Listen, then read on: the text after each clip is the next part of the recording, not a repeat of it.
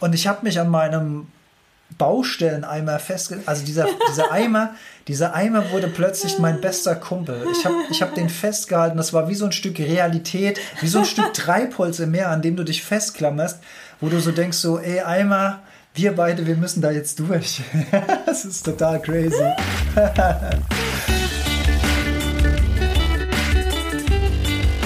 Die Heldenstunde, euer Podcast für ein gesundes und bewusstes Leben. Herzlich willkommen zur Heldenstunde. Es begrüßt dich dein Gastgeber Alexander Metzler. Schön, dass du wieder dabei bist. Und heute zur hundertsten Folge werde ich wieder unterstützt von meiner charmanten und bezaubernden Co-Moderatorin. Wa- wa- Was hast du gesagt? Meiner charmanten. Nein, das auch, aber die hundertste Folge. Ja, die hundertste. Wir haben die hundertste Folge. Wir haben die hundertste Heldenstunde. Wer hätte das gedacht? Im dritten Jahr? Ich dachte, du hättest dich vorbereitet. Ich habe, ich habe, nee, ich glaube seit drei. Ja, ich habe mich vorbereitet. Und zwar heute wird gefeiert. Ich wollte eigentlich tanzen, ähm, aber ich habe mir sagen lassen, dass. äh, Lokaler Veganer Seko hier aus dem Dorf. Regionaler geht's gar nicht. Bio, vegan und. Kein CO2 für Transport. Boah, ich habe immer Angst, wenn ich sowas mache. Ach, guck mal, hier ist gar nicht so ein. Du, wir sind ähm, ganz allein, es wird überhaupt nichts passieren. Vielleicht nicht ähm, so beim teuren Mikrofon. Normalerweise ist doch da so ein. Ich kann gar nicht hingucken. Also die Party. Let's get this party started! 100. Ach, guck mal da. Oh. Oh, äh, Hä? kann das überhaupt was? Ja. Doch, es sprudelt. Sehr gut. da denkt man, da macht es einen Knall bis zum Mars und dann so ein Püffchen. Das ist aber auch ganz gut zum Lockerwerden. Ne? Das ist ja ein alter Künstlertrick.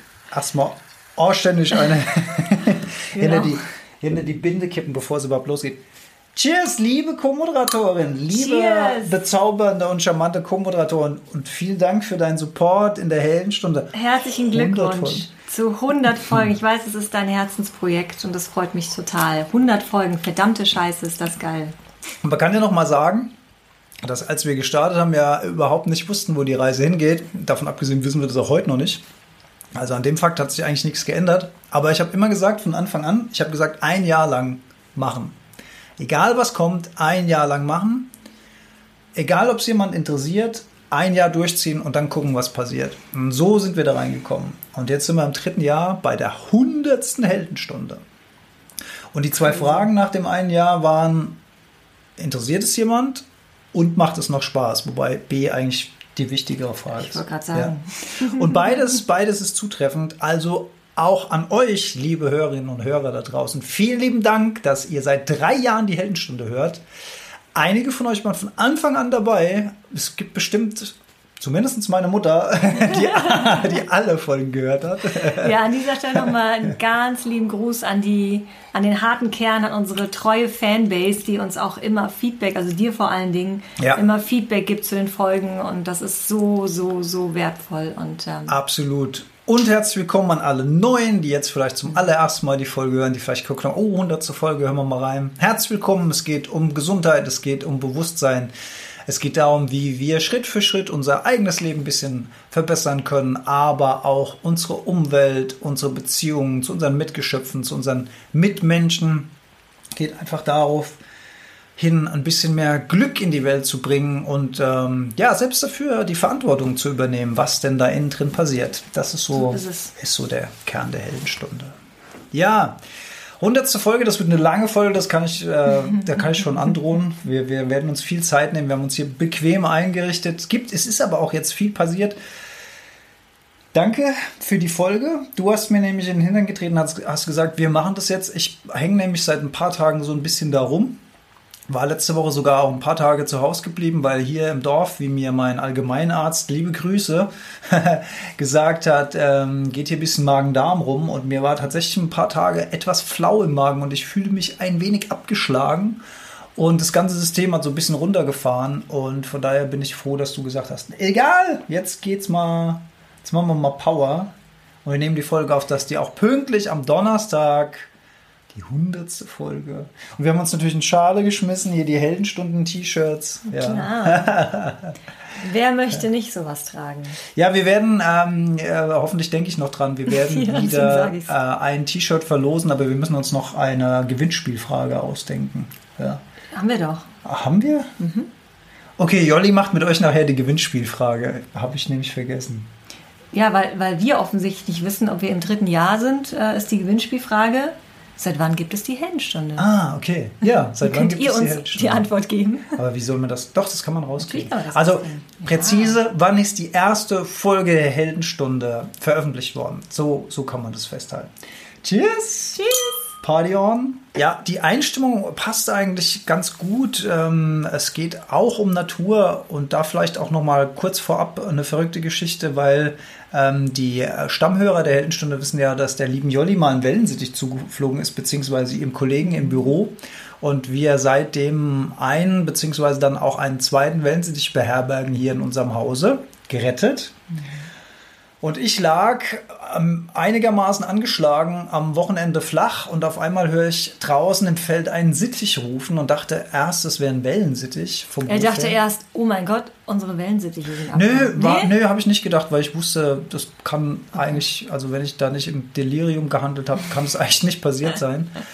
Äh, habe ich mich aufgerafft und mal geguckt und dann habe ich gesehen, dass ein weißer Vogel von ganz vielen Saatkrähen gejagt wird und der ganz furchtbar gerufen hat. Also der hat mir direkt leid getan.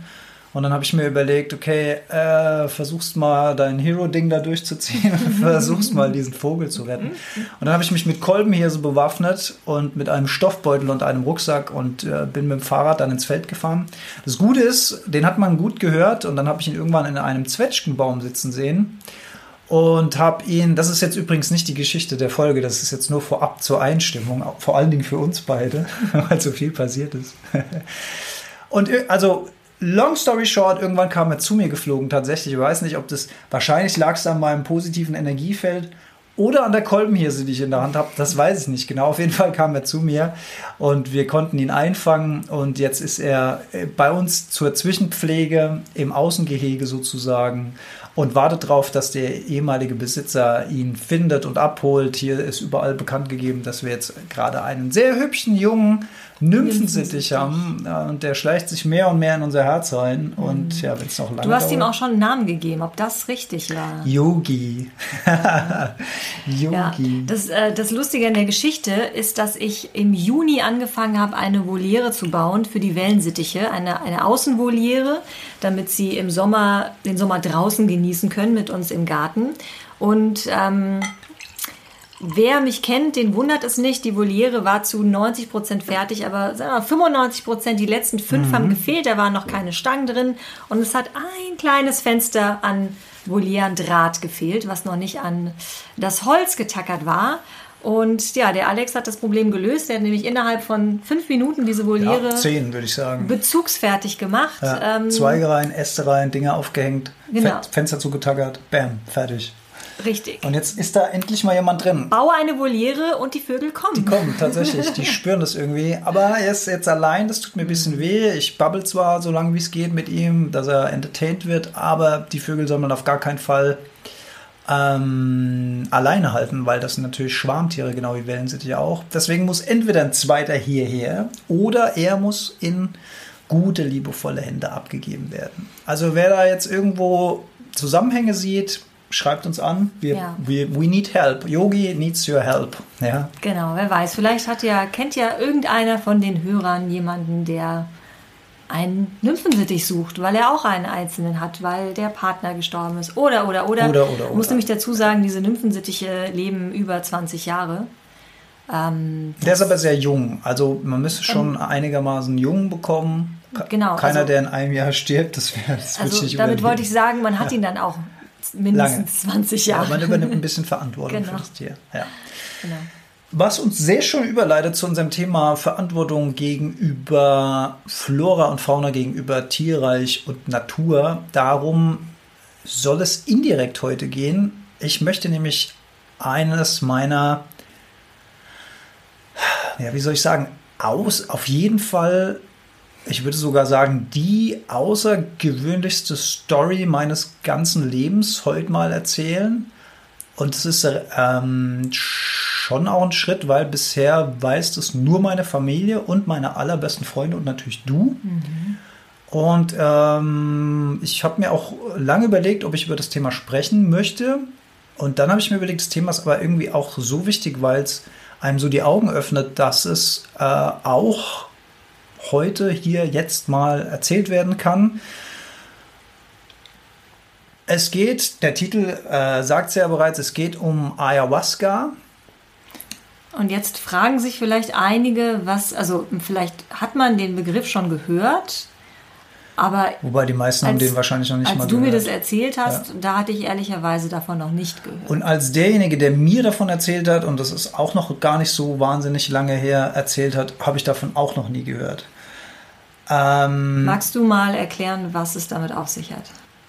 Ja. Beziehungsweise, wie heißt denn unsere Folge eigentlich? Die Folge heißt Ayahuasca und Depression. Ah, okay. Ja, weil das war ja auch der Hintergrund für mich, äh, mhm. mich mal auf dieses ungewohnte Terrain zu begeben, sozusagen. Mhm. Ähm, du kennst es vielleicht früher in der Schule.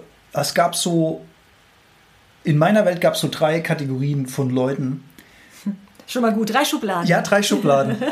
Das, das eine waren so ein bisschen so die Truffis, die ständig gekifft haben, die, wo du auch mal so Geschichten gehört hast. Vor, ach, du warst ja auf einer Mädchenschule, du kannst ja so, oder da gab es sowas. Da gab es auch Kategorien, nicht. aber Truffis äh, hatten wir nicht. Wir hatten eher so die weirdosten Theater.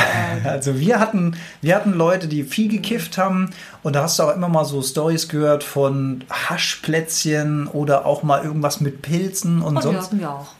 Ah, hattet ihr auch? Ja, ja, ist ein sogar von der Schule mal geflogen. Ah ja, interesting, mhm. interesting. Also das ist so die eine Kategorie. Die andere Kategorie ist so in between. Das sind so die, die ab und zu auf einer Party mal an einem Joint oder so geraucht haben und so ein bisschen lockerer mit dem Thema umgehen. Und die dritte Kategorie ist so die Antikategorie, die äh, mega korrekt sein will und sowas überhaupt nicht anfasst, weil ähm, ungesetzlich, ungesund, whatever. Und ich gehöre zur dritten Kategorie. Das muss ich dazu sagen.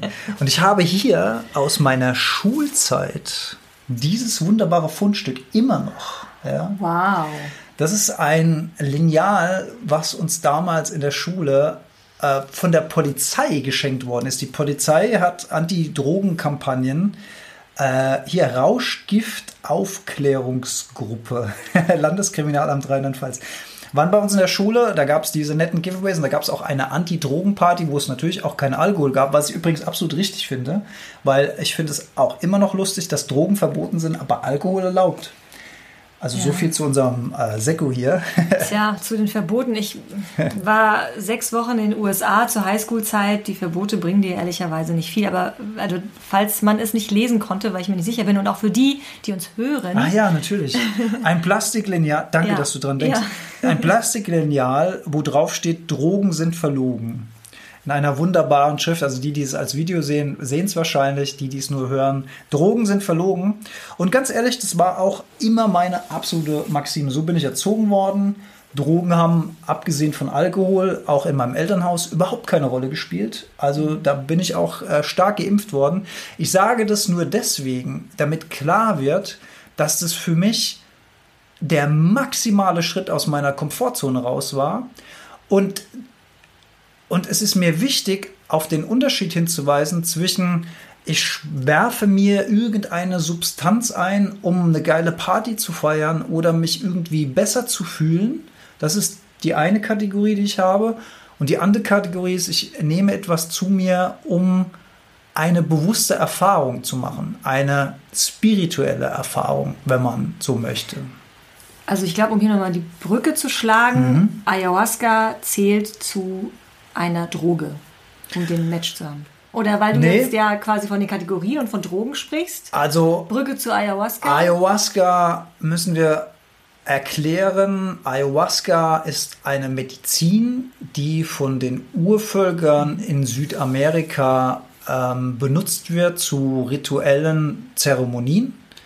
Äh, sie behandeln damit zum Beispiel auch mentale Erkrankungen von ihren Mitmenschen Sie äh, benutzen diese Medizin, um mit der Natur zu kommunizieren, um sich zu verbinden.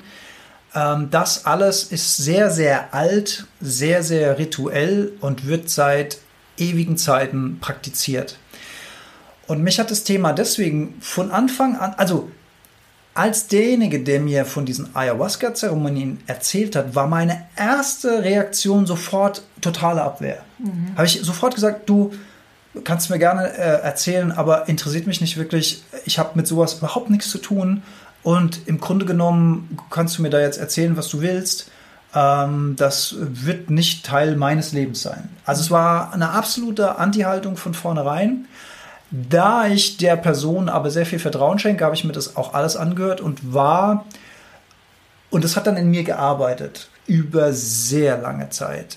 Aber ich kann nicht verleugnen, dass es in mir einen Aspekt gibt, den ich ähm, schon immer in mir hatte, nämlich äh, Riten von Urvölkern. Mhm. Das habe ich schon, ich habe ja auch in der, in der Folge am Tag, an dem ich beschloss, kein Fleisch mehr zu essen, von diesem Buch erzählt, von diesem Medizinmann.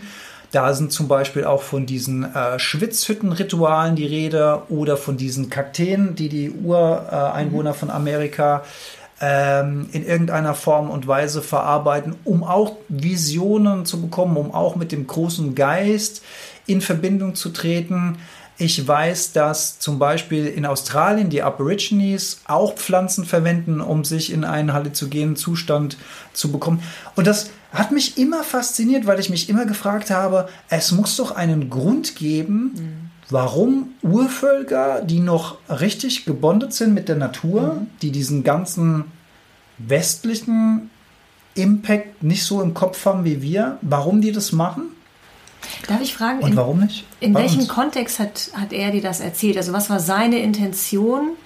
Ähm, an so einer schamanischen Zeremonie, nennt man das ja, ja. Äh, teilzunehmen. Und warum hast du dich dann auch darauf eingelassen? Was hat dich dann in irgendeiner Form gecatcht? Also, also warum, er das, Ur warum, warum, er das gemacht hat, weiß ich nicht. Mhm. Ähm, bei mir, also wie gesagt, er hat mir das erzählt, mhm. ich habe mir das angehört und dann hat das über sehr, sehr lange Zeit in mir gearbeitet.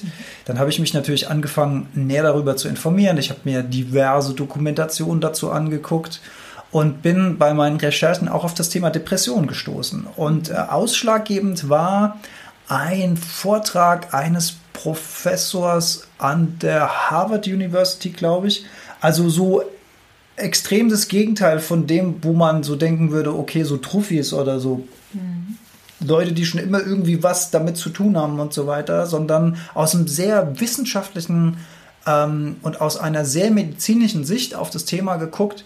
Und der war voller Enthusiasmus für das mhm. Thema. Und dachte wahrscheinlich, dass das was für dich sein könnte. Vielleicht ging es da sogar um das Thema Depression. Ja, ja, genau. Also äh, das war natürlich ein Zeitpunkt, wo das Thema Depression in meinem Leben keine große Rolle mehr gespielt hat. Aber ähm, das war auch schon zum Zeitpunkt, äh, als die Heldenstunde schon lief. Mhm. Also so, dass man so ein bisschen zeitlich eintaxieren kann.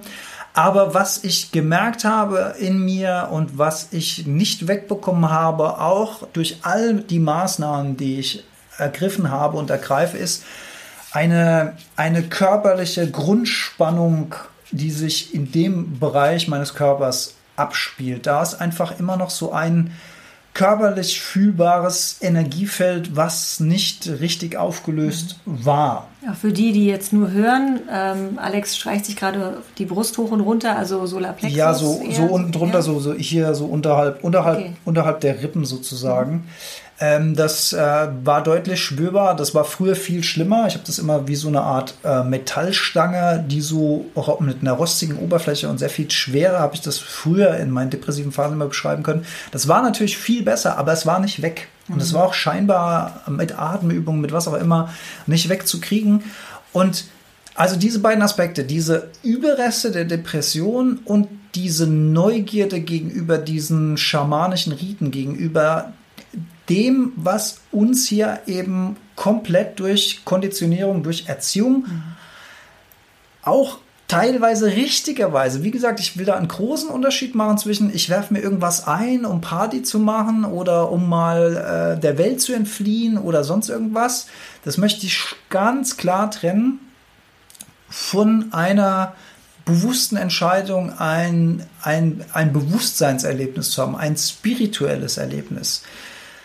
Denn, das muss man wissen, eine, eine Ayahuasca-Zeremonie ist nichts, was irgendwie mit Spaß oder mit Party oder mit Trip oder sonst was zu tun hat. Das kann sehr, sehr unschön sein. Das kann auch schön sein.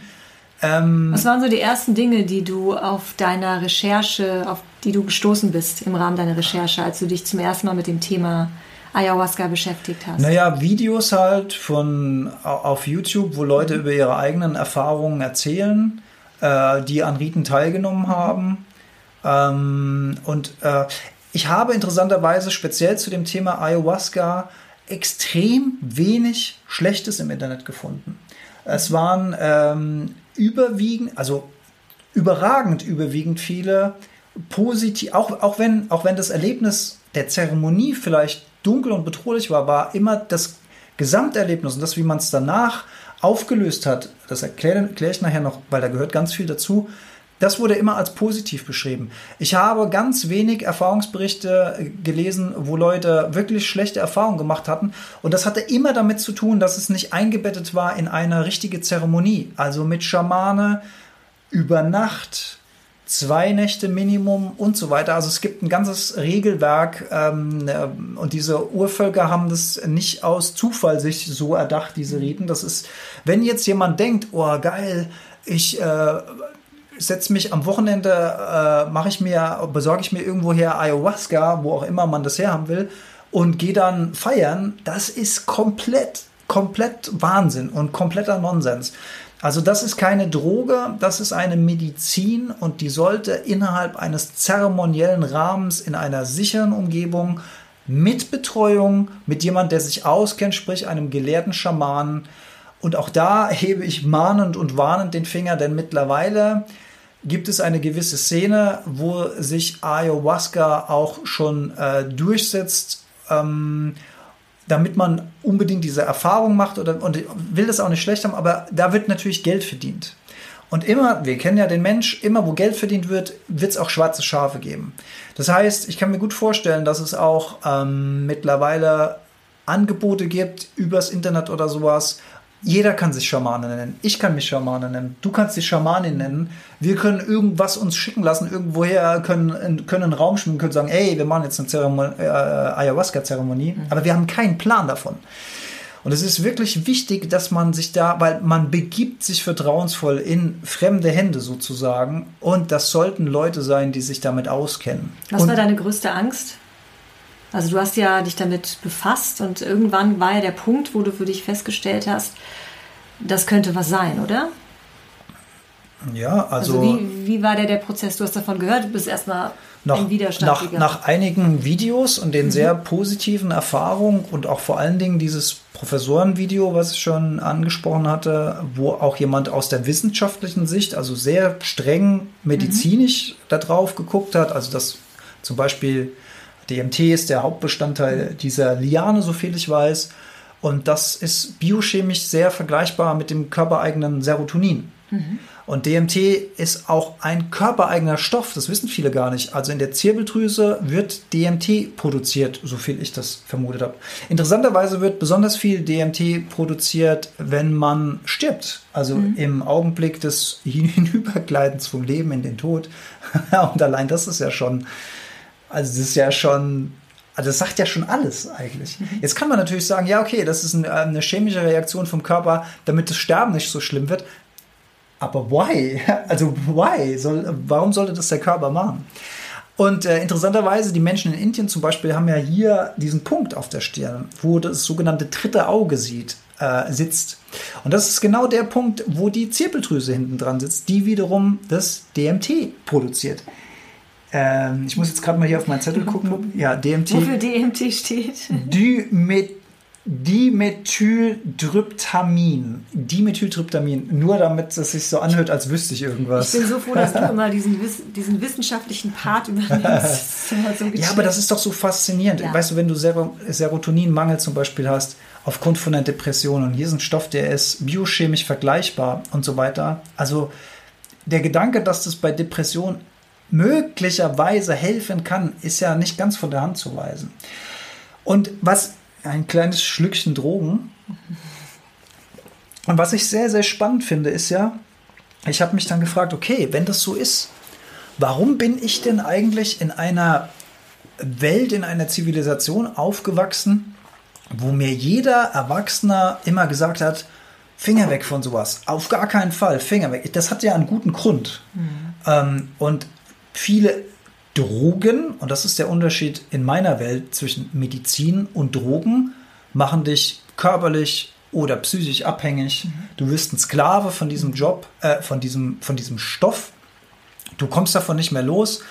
Ähm, und natürlich haben wir in der Schule damals, wir Kinder vom Bahnhof Zoo gesehen, was dir dramatisch vorführt, was aus so einer Drogenkarriere, so, auf, der, auf nee. der Mädchenschule habt ihr nicht geguckt. Nee. Mädchenschule, reale Schule. naja. Die Kinder vom Bahnhof Zoo waren sehr krasser. Reden wir von Film. Haupt, Real oder Gummi? Du, Boah, hast, du hast ja alles mehr. mitgenommen. Ich glaube, das war zu Hauptschulzeiten, wo ja, ich den Film okay. gesehen habe, ja. Aber ähm, das war schon sehr, sehr eindrücklich, wo man sich so gedacht hat, hm, das muss ich jetzt nicht unbedingt äh, erleben in meinem Leben. Aber also das hat schon, die, diese ganzen Mahnungen und Warnungen haben schon seine Berechtigkeit. Auf jeden Fall. Berechtigung. Mhm. Ich darf jetzt kein Sekko mehr weiter trinken. man, man, man hat dich verstanden. Es ist auch sehr warm hier drin, habe ich das Gefühl. Jedenfalls ähm, bei dir nicht. Oh Gott, oh Gott, ich muss aufhören. Das ist okay. Ist mir so wichtig, deswegen äh, zu sagen, weil ich habe mich halt gefragt, warum bin ich denn in einer Welt aufgewachsen, wo alle immer gesagt haben, auf gar keinen Fall und Finger weg und niemals und und das ist ganz interessant. In den 60er Jahren gab es ja die Hippie-Bewegung mhm. in Amerika. Und da gab es ähm, zum ersten Mal so richtig in großem Rahmen die Überschneidung zwischen äh, westlicher Welt, eher äußerlich orientierter Welt und östlicher Welt, eher innerlich orientierter Welt. Zum Beispiel die Beatles waren ein gutes Beispiel. Aus England kommt, äh, haben die ja viele Einflüsse aus ihren ähm, äh, Besuchen in Asien mitgebracht, auch musikalische Einflüsse und so weiter. Und dann gab es in den 60er Jahren die Hippie-Bewegung, und die Hippie-Bewegung, das haben wir ja heute, äh, wir haben das ja natürlich, wir sind ja später geboren, wir kennen das ja so nicht. Wir kennen das ja nur so aus Erklärung. Was hast du für ein Bild, wenn du hörst Hippie-Bewegung? Äh, Liebe, Frieden, Sex, Drogen. Entschuldigung, darf ich das so sagen? Ja, natürlich, das ist ja deine, deine Assoziation. Ja. Freiheit. Ähm, also es war, ich finde es gut, wie du es beschreibst, weil es war ein komplett anderes Lebensgefühl als das, was wir haben hier, also leistungsorientiert, Geld verdienen müssen, funktionieren müssen. Ich sage nicht, dass das eine besser ist als das andere oder schlechter oder besser. Ich will das gar nicht bewerten, aber es ist komplett anders. Und interessant war, dass durch die Hippie-Bewegung, durch diese Friedensgedanken, durch diese Erfahrungen, die die gemacht haben, eben auch mit diesen halluzinogenen Stoffen. LSD hat eine große Rolle zum Beispiel gespielt. Und LSD, soviel ich weiß, auch ähnlich von der biochemischen Struktur wie mhm. Serotonin und so weiter. Also auch halluzinogen. Du bekommst eine Bewusstseinserweiterung, du erlebst andere Dinge, du verbindest dich mit anderen Dingen, als wenn du eben nur in dieser körperlichen Hülle drin steckst als, als Bewusstsein. Und dann hat die amerikanische Regierung gesehen, da ist eine Bewegung, die ist äh, ganz krass gegen den Strich gebürstet, was so das normale State of the Art in der westlichen Welt angeht. Also das, was ich eben angesprochen habe, dieses Funktionieren, Geld verdienen müssen, konsumieren und so weiter. Und da aus dieser Bewegung hat sich eine Antikriegsbewegung ähm, auch im Zusammenhang vom Vietnamkrieg vor allen Dingen rausgebildet. Und plötzlich gab es Antikriegsdemos und Antikriegsbewegungen. Und natürlich ein Land, was gerade Krieg führen will, ist es natürlich propagandamäßig Gift, wenn aus dem eigenen Land heraus eine Bewegung kommt, die gegen diesen Krieg demonstriert. Also ich meine, das ist ja PR-technisch ein Mega-GAU. Und jetzt muss ich auf Marcelo gucken. Ich glaube, es war äh, Nixon, der zum Zeitpunkt, Richard Nixon war, glaube ich, Präsident zu dieser Zeit. Und der hat, ähm, der war der aus, ausschlaggebende Punkt dafür zu sagen, das wird jetzt alles verboten. Und das hat sich natürlich nach, nach Europa, also äh, ich glaube, es waren dann auch die Vereinigten Nationen oder sowas, die das dann, also eine, eine komplette Anti-Drogen-Kampagne. Ähm, die all diese Stoffe, also diese medizinischen Stoffe, eben auch mit eingeschlossen hat. Mhm. Also Pilze zum Beispiel, mhm. Ayahuasca zum Beispiel. Also all diese Sachen ähm, kam mit auf diese Liste und es wurde alles über einen Kamm geschert. Außer Alkohol und außer Nikotin. Hast du eine Erklärung, warum, gut, wirtschaftlich wahrscheinlich, ne? Warum Alkohol und Zigaretten nicht darunter gefallen sind? Ja, Wirtschaftsinteressen. Wir, also meiner Meinung nach okay. ganz klar Wirtschaftsinteressen, mhm. da wurde viel Steuer eingenommen und so weiter. Ähm, die Tatsache, dass Alkohol in irgendeiner Form Nervengift ist und schädlich ist und dass es so und so viel Alkoholtode und zerstörte Familien gibt, nicht so schlimm, weil es gibt ja Steuereinnahmen. Also du hörst meinen Zynismus an der Stelle ich stelle das halt sehr, sehr, sehr in Frage, wie das alles gelaufen ist. Und es gibt halt Ursache und Wirkung und so weiter. Und naja, okay. Also das mal so zur Vorgeschichte und auch wie ich früher drauf war und auch als Einleitung. Wir wollen jetzt natürlich auch ein bisschen von dieser Zeremonie erzählen, auch nicht zu sehr ins Detail gehen. Ähm, ich werde nur eine einzige Story da rausnehmen, die ich selbst erlebt habe, weil ähm, wenn man das so hört und dann bekommt man vielleicht auch so Ideen, wie sowas ablaufen könnte. Aber jeder hat eine völlig andere Reise. Das muss man eben auch wissen. Was hattest du denn oder was war der ausschlaggebende Punkt? Wann wusstest du, du möchtest dich zu so einer Zeremonie anmelden? Das weiß ich nicht mehr so Und mit genau. welcher Intention bist du da rein? Das weiß ich noch genau. Ja. Also ich wollte, ich habe mich ja dann schon auch lange Zeit mit spirituellen Themen auseinandergesetzt und es gab soll ich das hier erzählen? Es gab in meiner Jugend mal ein Erlebnis. Ich habe, ich habe so mit 17, 18 auch eine Phase gehabt, wo ich sehr viel meditiert habe. Und da ist mir ein, ein, ein einziges Mal etwas passiert während der Meditation, was auch danach nie mehr passiert ist. Ich kürze es jetzt einfach ein bisschen ab. Ich war in einem anderen Bewusstseinszustand mhm. plötzlich. Mhm. Ich war in einem türkisfarbenen Space. Ich kann das nicht anders ähm, beschreiben. Äh, alles hat türkisfarben geleuchtet. Es war ein, eine starke, ähm, hörbare Frequenz in diesem Raum und zwar ein ganz dunkles. Also so ein Brummen war da. Oh, das ist kommt, ich, ich auch. Es ging komplett durch den ganzen Körper. Ich war auch kein Körper mehr, sondern ich war Teil dieses Raums oder ich war dieser Raum und ich war diese Schallwellen. Also ich habe das alles gespürt, aber überall. Man kann es einfach nicht erklären, wenn man sowas nicht selbst erlebt hat. Und ähm, dieses Leuchten, und ich weiß noch, es war eine unfassbare, angenehme, durchdringende Wärme. Also wenn man sich die schönste Sauna seines Lebens vorstellt und die mal 1000 nimmt, dann hat man, also wo jede Zelle, je alles, was du spürst, ist ummantelt von Wärme. Okay. Ähm, ich habe in der Tat tatsächlich. Und wie alt warst du da? 18? 17, 18, so in dem Dreh. Und ich habe dieses Erlebnis tatsächlich auch irgendwann wieder vergessen. Das ist voll der Joke, weil äh, ich habe dann auch aufgehört zu meditieren für viele Jahre. Und das hat dann auch kein, äh, keine Rolle mehr gespielt. Ich habe das komplett vergessen. Und erst als ich. Aber ganz ehrlich, ja. ich finde es voll krass, dass du mit 17, ich meine, du bist ja ein Teenager. Ja. Und dass du da überhaupt schon den Zugang zur Meditation Ja, aber weil ich da, ich habe ich habe schon immer für die Umwelt gebrannt. Ja. Und ich habe mich schon immer gefragt, wie wir hier so ticken. Mhm. Schon von Kindesbeinen an. Mhm. Und habe hab ja mich dann auch mit Indianerbüchern und, und sowas und habe in dem Alter schon angefangen, so, solche Sachen zu lesen. Wahnsinn. Also es war schon immer ein Thema von mir gewesen. Äh, nur nicht so intensiv wie heute. Also das war dann, das war noch kein Konzept sozusagen oder so, mhm. sondern das war einfach Neugierde und Ausprobieren. Ich habe auch in der Bibel gelesen, ich habe mich mit Buddhismus auseinandergesetzt, ich habe äh, versucht, andere Religionen zu verstehen. Ich, ich habe versucht Aber zu verstehen, was mein, Gott ist. Wir reden so ja von den 90ern, ne? da ja, gab es ja, noch nicht ja, YouTube und. Nee, äh, da gab es Bücher. Also so zum Blättern. und so. Ja, ja, crazy shit, absolut.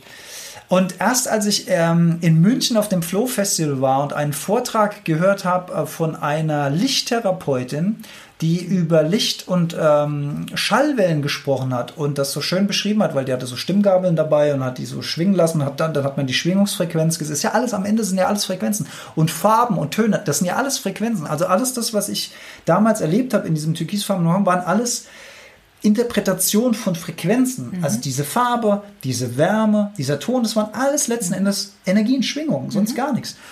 Und ich saß in diesem Vortrag und auf einmal habe ich gedacht, das kenne ich, was die sagt. Das, das kenne ich, das habe ich doch schon mal erlebt. Und dann ist mir das Jahre später, viele, viele Jahre später erst wieder eingefallen. Und dann habe ich mir die nach dem Vortrag geschnappt und habe gesagt, äh, hören Sie mal, Frau, ich weiß jetzt gar nicht mehr, wie sie hieß, eine, eine Schweizerin. Ganz, Ja, ganz ich, liebe ich kann Mensch. mich erinnern, ich war nämlich auch auf dem Flowfest, aber ich weiß den Namen nicht. Nee, aber bei, du warst beim zweiten dabei, beim ersten warst du nicht Ach, dabei. war das wo ich- beim ersten? Das war- war beim Ah, ersten. okay. Das war beim ersten gewesen. Ähm, und dann hat sie mir erklärt, ja, das war ein äh, Satori-Erlebnis, was sie da hatten. Ein was? Ein Satori-Erlebnis. Okay. Habe ich vorher auch noch nie gehört. Also das ist so ein, man verbindet sich quasi mit der Weisheit des Kosmos oder was auch immer. Also ich war auf jeden Fall in einem anderen Am Bewusstseinszustand. Ende mit dir selbst? I don't know what it was. Es war auf jeden Fall wunderschön und ich habe in vielen, vielen Meditationssessions versucht, zu diesem Punkt zurückzukommen und es ist mir nie mehr gelungen. Ich weiß auch nicht, ob es mir jemals wieder gelingt. Aber das war mit ein ausschlaggebender Punkt ähm, für die Entscheidung, an dieser Ayahuasca-Zeremonie teilzunehmen, weil ich wusste, es gibt irgendwas da draußen. Weil ich diese Erfahrung in diesem Zusammenhang eben auch schon gemacht habe. Das heißt, es war zum einen Neugier, ob sowas, ob du sowas wieder erleben kannst. Ja, Neugier, aber auch geknüpft an, kann ich diese Energie auflösen, die immer noch körperlich in mir war, von der ich vorhin gesprochen habe, die sich so in meinem Körper aus den vielen Jahren der Depression festgesetzt hat. Und kann ich in so einen irgendeinen bekomme ich irgendwelche Antworten, spirituelle, die ich scheinbar nicht erreiche, nur durch Meditation oder jedenfalls nicht auf dem Level, wo ich imstande bin, Meditation zu betreiben. Du weißt ja, wenn man vielleicht drei Jahre lang in Tibet auf dem Berg hockt und nur meditiert, da passiert mit Sicherheit was ganz anderes mit dir, als wenn du hier morgens innerhalb von deinem Morgenritual jeden Tag zehn Minuten dich hinhockst. Schon super, aber es hat halt nicht die gleiche Intensität. Ach, das weiß ich nicht. Ich frage mich immer, wenn du den ganzen Tag in Tibet hockst und nicht getriggert wirst, ähm, weiß ich nicht, ob du äh, diese Trigger und Glaubenssätze, und du hast vorher von Konditionierung gesprochen, ob du das auch wirklich aufarbeitest. Das kann schon sein, aber wenn man jetzt mal rein von dem spirituellen Erlebnis ausgeht, glaube ich, dass das halt eine andere Intention hat. Wahrscheinlich. Ja. Dass, dich, dass, du, dass du hier in unserer Welt ganz anders getriggert wirst und vor ganz andere Herausforderungen kommst, denen du dann mit einem gewissen Gleichmut begegnen kannst durch mentales Training, das ist unbestritten. Also hier triggert dich mehr als auf dem Berg in Tibet, das ist ganz klar. Ja. Das würde ich auch so sehen. Ja. So, und dann hast du dich entschieden, Dann habe ich mich entschieden. an so einer Zeremonie teilzunehmen. Genau. Das heißt, du hattest den Kontakt wahrscheinlich von. Und genau, das war auch ein ausschlaggebender Ja. Punkt, weil ich jemanden kannte, der das schon mal gemacht hat und mir den direkten Kontakt weitergegeben hat, habe ich das gemacht, weil ich wäre niemals zu irgendjemand Fremden oder ohne persönliche Empfehlung gegangen. Weil den Mensch kenne ich nicht und das ist wirklich, man, gibt, man begibt sich vertrauensvoll in fremde Hände und ohne diesen Vertrauensvorschuss durch die Kontaktperson hätte ich das, glaube ich, nicht gemacht. Mit Ja. welchem Gefühl bist du da rein? Ja, also man muss, ähm, man, man bekommt, wenn man sich da anmeldet, dann auch erstmal Informationen. Ähm, man soll zum Beispiel zehn Tage lang im Vorfeld ähm, kein Fleisch mehr essen, man soll auf Kaffee verzichten, kein Alkohol. Also man soll ein sehr gesu- gesundes Leben führen als eine Art Vorreinigung. Das fand ich zum Beispiel schon mal sehr, sehr sympathisch, weil ich gedacht habe, schön, ja, da, da wird äh, eine, eine kleine Entgiftung gemacht im Kein Vorfeld. Zucker wahrscheinlich, ne? Das weiß ich jetzt gar nicht. Äh, kann auch, kann vielleicht auch sein, weiß ich jetzt nicht mehr. Ähm, und was war die Frage, wie ich mich gefühlt habe? Nee, mit welchem Gefühl bist du da rein? Also- Weil ich denke mal, es muss, also ich kenne dich ja. Das Also muss ja dich mega, mega mulmig, weil ähm, vielleicht vergleichbar mit zum allerersten Mal in seinem Leben auf einer Achterbahnfahrt so hochgezogen werden und nicht wissen, was jetzt gleich passiert. Also diese, diese Mischung aus Angst, Erwartungshaltung, Thrill, Vorfreude, alles in einem, weil man komplett nicht weiß, was da passiert. Gerade beim ersten Mal weißt du ja gar nicht, was auf dich zukommt. Ja, dann gehen wir jetzt vielleicht mal dorthin. Ähm, ich sage auch nicht, in welchem Land das war und ich sage auch nicht, zu welcher Zeit das war, weil äh, in Deutschland zum Beispiel darfst du solche Sachen gar nicht machen, weil DMT, glaube ich, unter das Betäubungsmittelgesetz fällt. Da wäre das hoch illegal. Okay. Ähm, Das schwingt natürlich dann auch noch mit, wenn man sich bei sowas an. Ja, das war mir, im, ja. da habe ich mich ja gut genug im Vorfeld informiert, um zu wissen, dass ich mich nicht hier einem Stoff aussetze, der mich in irgendeiner, der mir in irgendeiner Form schaden kann. Das ist Also ja der da Punkt. warst du dir sicher? Da war ich mir Okay, safe, ja weil ich wusste, okay, das ist eine Medizin, die wird seit Jahrhunderten, seit Jahrtausenden Mhm. eingesetzt von Urvölkern. Die wird natürlich was mit mir machen, aber ich werde nicht irgendwie da rausgehen und dann körperlich, psychisch abhängig sein, sonst irgendwas oder irgendwelche Nachwirkungen negativer Art haben. Da, das also da, wusste da hattest du keine Angst. da hatte ich, da hatte ich keine, nee, da hatte ich ich keine glaube, Angst. der, ähm, der gemeinsame Bekannte, der hat das ja auch mehrfach gemacht. Ne? Also Der hat das da mehrfach hätte ich gemacht, mich ja. gefragt, okay, wenn das doch so heilsam ist, wieso muss man das immer wie, ne? Also so als wenn du dich noch nicht damit beschäftigt hast, warum macht man das mehrfach? Ist da nicht doch irgendwie eine Abhängigkeit mit verbunden? Na, vielleicht, weil man noch mehr in die Tiefe gehen will und beim ersten Mal kratzt man nur an der Oberfläche Mhm. oder wie auch immer. Das Okay. müsste man ihn Magst fragen. du m, erzählen, wie das so grob abläuft? Ja. Also wie viele Tage? Und Ja, das, du das, da- das sollte man schon wissen. Also man sollte das mindestens zwei Nächte lang machen. Also diese Zeremonien finden nachts statt. Es wird innerhalb einer Gruppe stattfinden und es werden Schamanen dabei sein, die die ganze Nacht mit Gesängen, mit Musik, ähm, mit Instrumenten, mit Trommeln, mit Rasseln, mit verschiedenen, ähm, mit verschiedenen Rauchutensilien, also Tabakblätter zum Beispiel, Tabak auch eine heilige Pflanze, wie ich gelernt habe. Also heute denkt man ja so Zigaretten und so. Aber Tabak ist auch eine Medizin. Ursprünglich eine ganz tolle Pflanze, die wir sozusagen kommerziell vergewaltigt haben und missbraucht haben, als Zigaretten mit Nikotin angereichert haben, um Leute abhängig zu machen davon. Ganz schlimm. Und das sind alles so Sachen, die sind falsch. Die sind falsch in unserer Welt.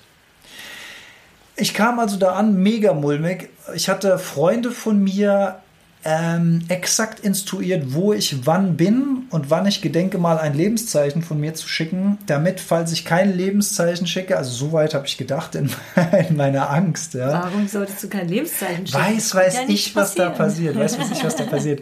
Also ich habe mir ein kleines Backup ähm, eingebaut, was natürlich Quatsch war im Nachhinein, aber vorher hat man sich besser gefühlt, wenn man irgendjemand informiert hat, wo man ist und ähm, dass man mal Kontakt aufnehmen kann. Und äh, ich kam da an und da waren schon einige andere Teilnehmer und dann ist es halt, wie es halt so ist. Man lernt sich so ein bisschen kennen, man schwätzt miteinander. Einige hatten schon Erfahrung, andere hatten noch keine Erfahrung. Da war ich natürlich dankbar, dass ich nicht so der einzige Newbie da war. Die Newbies scharen sich dann schnell umeinander und die Erfahrenen scharen sich dann schnell umeinander. Wie das halt so bei allem irgendwie ist. Man ist sich wahnsinnig unsicher und so weiter. Es gab, ähm, äh, das war im Wald gewesen, da war ein festes Haus gewesen. In dem festen Haus es gab auch richtige Toiletten und so weiter. Äh, gab es einen, ja, ich würde es mal sagen, Aufenthaltsraum, der als Zeremonienraum gedient hat. Der war auch äh, schön dekoriert gewesen. Vorne war ein Tisch, wo auch, ähm, ich weiß jetzt nicht mehr im Einzelnen, aber auch äh, so Skulpturen, dschungelmäßig und sowas glaube ich, ähm, da standen ein paar Bilder an der Wand und so. Und man kommt dann dahin, man, man bringt sich was zum Übernachten sozusagen mit, also eine Matte. Und was bringt man sich noch mit? Man bringt sich einen Eimer mit. Und wofür braucht man den Eimer? Wofür braucht man eigentlich einen Eimer bei einer schamanischen äh, Zeremonie? Das ist eine gute Frage. Also es ist so, dass man äh, höchstwahrscheinlich sich durch die Einnahme dieses Drunks, es ist etwas, was man dann trinkt, dass man sich nach einiger Zeit übergeben muss. Jetzt sagt man natürlich, ach du Scheiße, ja. Und äh, das ist auch was, wovor man Angst hat, weil man natürlich auch eher so das Suffkotzen oder sowas kennt oder Magen-Darm-Kotzen. Aber ähm, Was wahrscheinlich schlimmer ist als das Suffkotzen. Ich, also ich habe noch nie im Suff gekotzt, aber Ach, das, du musst noch so viele Erfahrungen sammeln. ich habe nicht vor, diese Erfahrung zu machen. Muss man auch nicht machen, muss man auch nicht stolz drauf sein. Ähm, dieses Übergeben ist aber Teil des körperlichen Reinigungsprozesses. Es, du lässt etwas los, du lässt etwas aus dir raus. Ähm, das hat schon seinen Sinn und Zweck. Es muss nicht passieren, aber es ist sehr wahrscheinlich, dass es passiert. Und bei mir ist es auch passiert, auch mehrfach passiert. Äh, werde ich aber im Einzelnen dann auch nochmal ähm, drüber sprechen. Und also wie ist es? Du kommst dann an, wirst du da in irgendeiner Form nochmal an die Hand genommen? Ja. Bist du nochmal vorbereitet? Ja, also das ist ja ein ganzes Team da, die Schamanen und so weiter. Also es waren vier Leute, die diese Gruppe von, ich glaube, 15 Leuten betreut hat. Also zwischen 10 und 20 Leute waren es, ich sag mal, es waren 15, ich weiß es nicht mehr so genau. Und äh, man kriegt einen Fragebogen vorher, den man ausführt und die sprechen sehr intensiv mit dir, warum du hier bist, was deine Intention ist, ob du irgendwelche Erkrankungen körperlicher Art, psychischer Natur und so weiter. Ich habe natürlich über die Depression und sowas äh, gesprochen, äh, die ich hatte, ob man Medikamente nimmt und so weiter. Das wird alles abgeklopft. Die haben eine ganze, eine ganz schöne Verantwortung auch. Haben ne? die, auf jeden Fall. Haben die auf jeden Fall, ja. Ähm, und ich habe eben zwei Sachen angegeben als Intention. Zum einen, ob ich diese Energieblockade lösen kann dadurch auf körperlicher Ebene und zum zweiten eben eine, eine spirituelle Erfahrung, eine, ein Bewusstseinszustand, vielleicht vergleichbar mit dem, wo ich schon mal war, in diesem türkisen Raum, vielleicht auch was ganz anderes, aber irgendetwas, was mir irgendwas mit auf den Weg gibt. Weil das Interessante ist, dass es immer heißt, Ayahuasca, die, Med die Medizin, gibt dir genau das, was du in dem Moment brauchst, sagt man. Es wird hier übrigens immer dunkler im Video, aber Ich habe auch schon, aber ich glaube, so vielleicht lang. passt, vielleicht passt es auch mit dem ansonsten Dämmerlicht. machen wir ja. mm, das Licht zwischendrin an. vielleicht ist es auch irgendwann einfach dunkel und dann sprechen Was wir im ich auch mal weiter. gehört habe, ist, dass dir Ayahuasca nur so viel zumutet, wie du in der Lage bist zu verkraften. Ja, man sagt, da steckt sehr viel pflanzliche Intelligenz drin Mhm. und die guckt halt genau, was, was mit dir los ist. Mhm. Weil du sagst Intention, du bist ja wirklich ganz fokussiert mit dieser Intention dann auch in diese Zeremonie gegangen. Ist das, äh, also das ist In der- wahrscheinlich in der, auch ein, in der zweiten Nacht. Ah, okay. in der ersten Nacht Weil das ist mit Sicherheit auch ein Grund, wieso man das öfter macht. Du kannst ja immer wieder Neue Intentionen neue setzen. Mhm. Intentionen setzen und immer tiefer kommen, je nachdem, was du halt ja, Das- für eine Geschichte hast das und was könnt- du damit Ja, bezwecken ja, willst, das, ne? das könnte man tun, ja. ja. Das heißt, in der ersten Nacht hast du das nicht gemacht. Nein, in der ersten Nacht war ich so aufgeregt und so gefangen in mir selbst und später dann auch äh, von der ersten Nacht werde ich gleich auch dann ein bisschen detaillierter erzählen, gefangen von dem, was um mich herum geschah in der Nacht, dass ähm, ich überhaupt keine Chance hatte, mich auf irgend, irgendwas einzulassen. Also, Jetzt erzähl doch mal wir von der ersten springen, Nacht. wir springen jetzt mal an den Abend. Die Schamanen kommen und sagen: So, Leute, los geht's, so nach dem Motto, ja. Und jeder setzt sich dann auf sein Lager und ähm, Ayahuasca, vielleicht noch für diejenigen, die das ein bisschen detaillierter äh, hören möchten, so viel ich weiß, ist eben ein Sud, der gekocht wird aus zwei Pflanzen. Einmal aus dieser Liane, Ranke der Seele wird die genannt, und einmal aus einer Kaffeepflanze, so viel ich weiß. Und das wird kombiniert. Und diese Kombination muss auch sein, weil sonst würde das äh, DMT, also dieser Halluzinogen auslösende Stoff, äh, nicht äh, die äh, Blut-Hirn-Schranke überwinden. Also das eine blockt sozusagen die Verdauung, so viel ich weiß, jetzt gefährliches Halbwissen. Also die Kombination, sicher bin ich bei der Aussage, die Kombination beider Pflanzen bewirkt die Wirkung. Ja, ich will mich da jetzt nicht auf zu viel äh, halbseitig äh, Wissen berufen. Aber das ist, das ist jedenfalls Ayahuasca. Ein dunkelbrauner Sud. Und ich hatte bei meinen Recherchen vorher eben ganz oft gehört, dass der ganz furchtbar scheußlich schmeckt. Ich hatte mich also auf das maximal schlimmste Geschmackserlebnis meines Lebens vorbereitet. Und ich persönlich muss sagen, ich fand den Geschmack gar nicht so schlimm. Ja, wahrscheinlich hat, sein, hat dann jeder Schamane sein eigenes Rezept, bei dem einen schmeckt Ah, glaube ich nicht. Ich glaube, das ist relativ unique, Ja. würde ich mal sagen. Aber wer weiß es schon.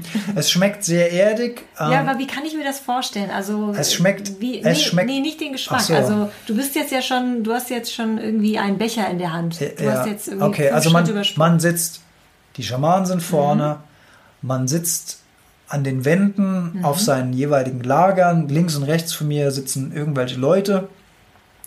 die du nicht kennst. Ja, ja, man, na klar, man, man kennt sich nicht, ne? Äh, sei dann fest halt mit deinen Kumpels hin. Aber es ist auch gut, wenn man diese Erfahrung für sich selbst macht und mal alles loslässt. Und dann äh, geht es eben reihum, man geht nach vorne, wenn man dann an der Reihe ist, man bekommt diesen Trank überreicht, man trinkt ihn, man geht wieder ans Lager. Und bei mir in der ersten Nacht ging es eben nur irgendwie, ich habe mir da keine Intention gesetzt. Ich habe da vorher mich nicht nochmal mental klar gemacht. Ich war mega aufgeregt, ich hatte Angst.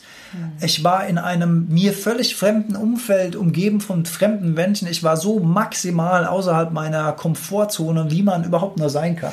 Also ich habe in meinem Leben auch nicht viele Nächte erlebt, wo ich in irgendeiner Form auch nur ansatzweise Kontrolle abgegeben habe. Mhm. Klar übernachtet man mal irgendwo anders oder so, aber das ist nicht vergleichbar mit der Situation. Oder muss in Urlaub reisen. Ja, aber auch da hast du dein Zimmer, wo du nachts bist und für dich bist und dann irgendwie auch ja. eine geschlossene Tür hast. Sag ich auch nur, weil dich das immer so stresst. Ja, äh, mich stresst das wahnsinnig. Zu fliegen ja, oder Bahn zu fahren. Stress, ja. Bahn ist nicht mehr, Bahn ist kein Problem. Ich bin ein großer Bahnfan geworden.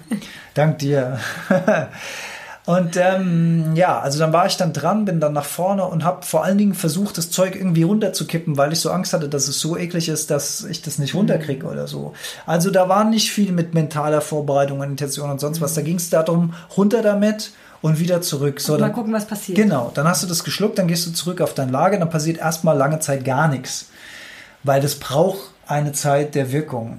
Äh, wenn alle das eingenommen haben, dann fangen die Schamanen an zu musizieren, zu singen, Trommeln zu schlagen, äh, Rituale durchzuführen. Du wirst also mit dieser Tabakpflanze zum Beispiel dann ähm, be, wie sagt man, bewedelt sozusagen, dass du dieses Aroma aufnimmst. Da hat Rauch hat, äh, spielt da eine Rolle und so weiter. Und auch, glaube irgendein Blüten, ich habe das mal, irgend so Blüten Duft oder so? Kann es sein? Das kann sein, dass da ja. auch irgendwas mit Blüten war. Also da waren ganz viele verschiedene Sachen, die mhm. da auditiv, visuell eine mhm. Rolle spielen.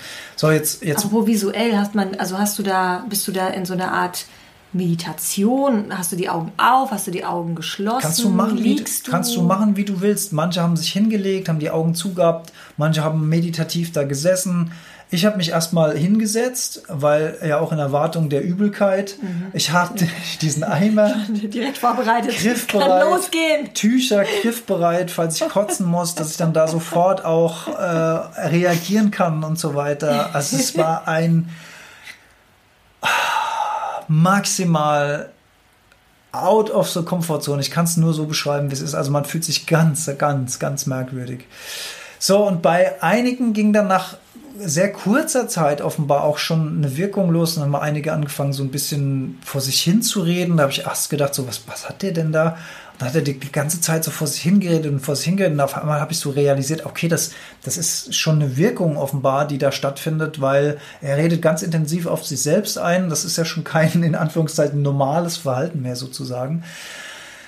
Und ja, ich könnte das jetzt mit Details ausschmücken, aber ich will es ein bisschen zusammenfassend. Mhm. Diese Nacht war mit einer der schrecklichsten, aber auf jeden Fall unkomfortabelsten Nächte meines Lebens. Aus zwei Gründen. Jetzt bin ich gespannt. Erstens, ich habe überhaupt keine Wirkung verspürt. Mhm.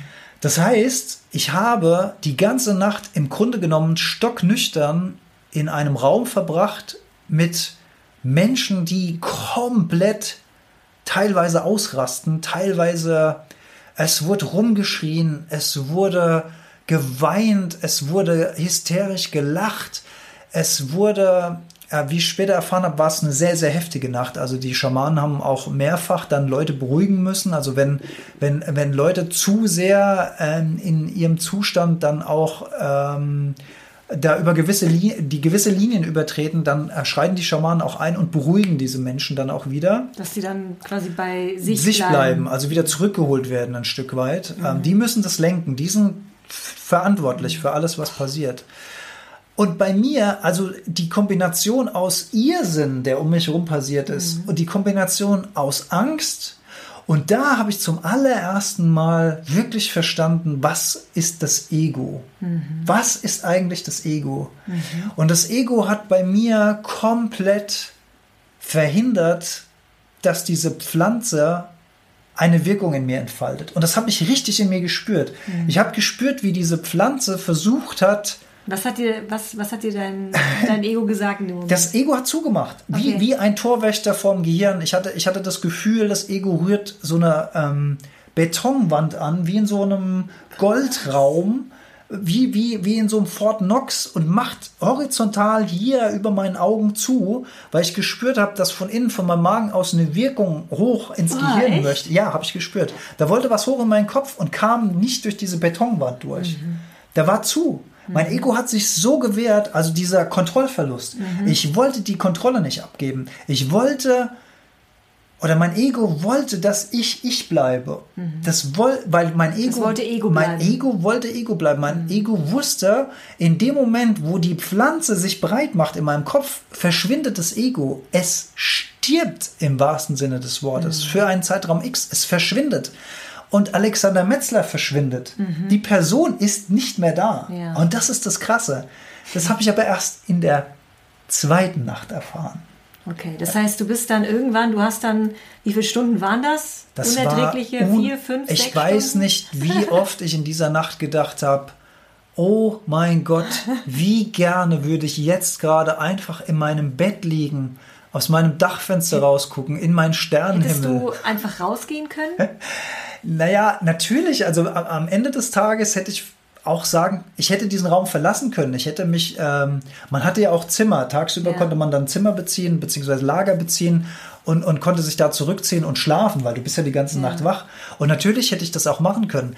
Aber die empfehlen das auch nicht, ähm, zu, äh, den, den Raum zu verlassen, weil die natürlich sagen, es kann ja auch sein, dass wenn du dann allein in deinem Zimmer bist, dass dann plötzlich die Wirkung eintritt. Und dann bist du allein und dann ist kein Schamane da, der Ja, dich ja. dann führt und so weiter. Also ähm, hätte ich auch aus äh, dieser ganz vernünftigen Herangehensweise nicht diesen Raum verlassen. Ja. Ich musste da jetzt einfach durch. Okay. Und das Einzige, was ich in dieser Nacht mal kurz hatte, waren so ein paar leuchtend bunte Mosaiken, die am Himmel sich so zusammengesetzt haben und wie so eine Art Kuppel über mir gebaut haben.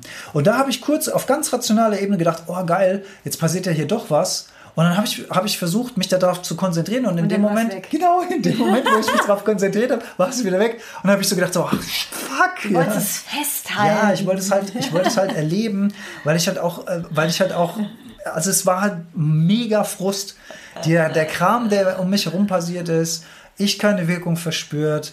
Das war alles so ein Wahnsinn. Ich habe ich hab dann versucht, mich auf die Musik zu konzentrieren, weil die haben schön Musik gemacht, muss man wirklich sagen. Ganz, ganz toll.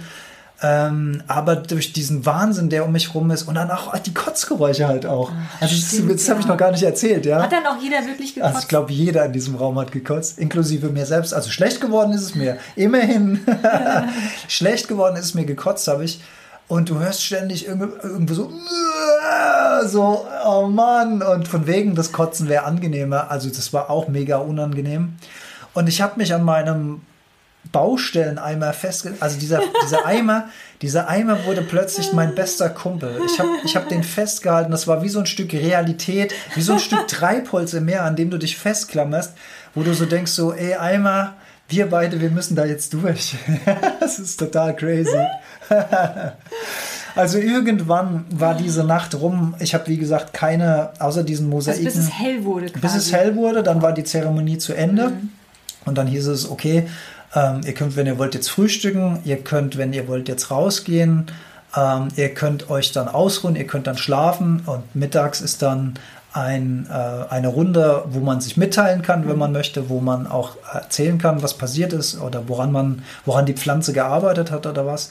Und ich war der Erste, der diesen Raum verlassen hat, weil ich so unendlich dankbar und froh war, dass ich endlich aus dieser Hölle in Anführungszeichen raus konnte, aus dieser, aus dieser Irrenanstalt und raus und frische Luft und die Bäume, es, war schon, es war schon einigermaßen hell draußen und ich war mega müde. Ich habe ja die ganze Nacht nicht geschlafen. Ich habe ja auch keine Sekunde geschlafen. Ich war ja die ganze Nacht wach oder auf Alarm. Nicht, äh, an Schlafen zu denken. Dieser Kampf in mir, dieser, dieser Lärm, da war kein Schlaf, da war nichts. Und nach mir kam einer raus, der genauso frustriert ausgesehen Auch ein hat wie Newbie ich. wahrscheinlich. Auch ein Newbie. Und dem ging es genauso wie mir. Und der hat, und ich war so dankbar, dass der das gesagt hat, weil ich dachte, alle, alle in diesem Raum haben ein Wahnsinnserlebnis, nur ich nicht. Aber er genauso. Er hat Hallo, auch Ego. überhaupt, ja, ja, also er war auch, weißt du, du nimmst all deinen Mut zusammen, du Ja. gehst maximal aus der Komfortzone raus. Es war maximal frustrierend und nach so einer Nacht, da bist du auch ausgelaugt. Also nach all diesen Eindrücken, nach dieser stundenlangen Musik, nach diesen Geräuschen, nach diesen Erfahrungen, die du da gemacht hast, die so komplett anders sind als der ganze Rest deiner sonstigen Welt. Also damit, war ja nichts vergleichbar mit dieser Erfahrung. Auch nicht eine, eine durchgesoffene Nacht oder so, wo du auch Besoffene hast, die du irgendwie handeln musst, die auch kotzen. Also das ist nichts, hat nichts damit zu tun mit diesem Erlebnis. Und ich war maximal frustriert und dann habe ich mich äh, in, in meinen Raum zurückgezogen und habe ähm, ja, hab erstmal gefrühstückt. Dann habe ich mich in meinen Raum zurückgezogen und Frühstücken ging also. Frühstücken ging ja. Ich, ich hatte durchaus Hunger und die haben ein saugeiles Essen da gehabt. Okay. Die haben ein mega geiles Essen aufgefahren. Natürlich alles vegan gewesen. Alles super frisch, alles super healthy. äh, Mega geil. Es hat, egal was du gegessen hast, es war super, super lecker. Und ähm, ja, ich, ich lag dann so, habe dann erstmal geschlafen, wurde dann wach.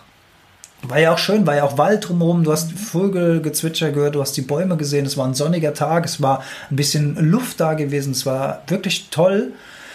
Und dann habe ich aber da, habe ich da so gelegen und dann gingen natürlich tausend Gedanken durch meinen Kopf. Sowas wie, willst du dir das hier jetzt wirklich nochmal eine Nacht geben? Ja oder nein?